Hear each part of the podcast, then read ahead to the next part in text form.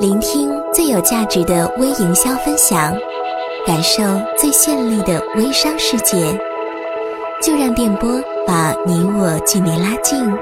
这里是九零微商电台，一个传递干货与快乐的频道。下面有请主播小歪出场。Hello，大家好，欢迎在二零一四年十二月四号。凌晨一点收听九零微商电台。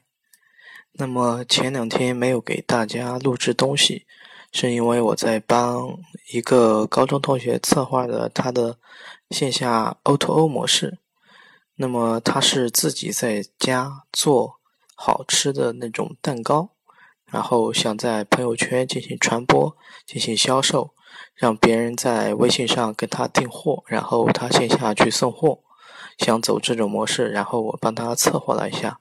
那么今天我给大家谈的，也正是朋友圈未来的 O2O 模式。现在有很多人谈的 O2O 模式，更有很多大师在谈 O2O。其实很多人都是口头上的理论，一般都是说是线上到线下，或者说从线下到线上的一个过程。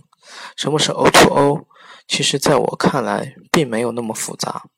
因为现在是移动互联网的时代，移动互联网大家都是二十四小时在线上，也同时在线下，所以说人人都在玩微信，客户就在微信中，所以把本地的事儿、把本地的生意做到微信上，那么就是微信上的 O2O。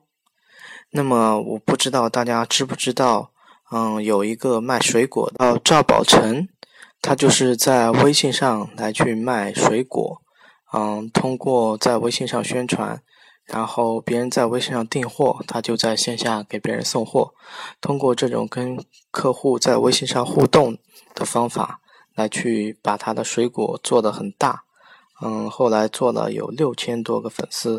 他不仅在微信里卖水果，还在微信里教大家如何吃水果。就成为了一个别人的私人水果顾问，他的口碑后来越传越大，然后生意非常好。那么，只要大家在微信朋友圈中能给客户提供正确的信息，并且拉拉好跟客户之间的关系，那么就是一个长期的、持续的一个交易的基础。这样下来，我们的生意也会越来越稳固。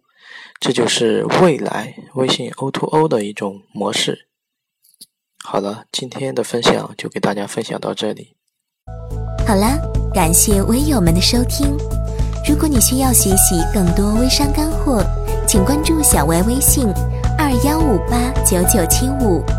七年网络营销经验，两年微商实战经验，为你保驾护航。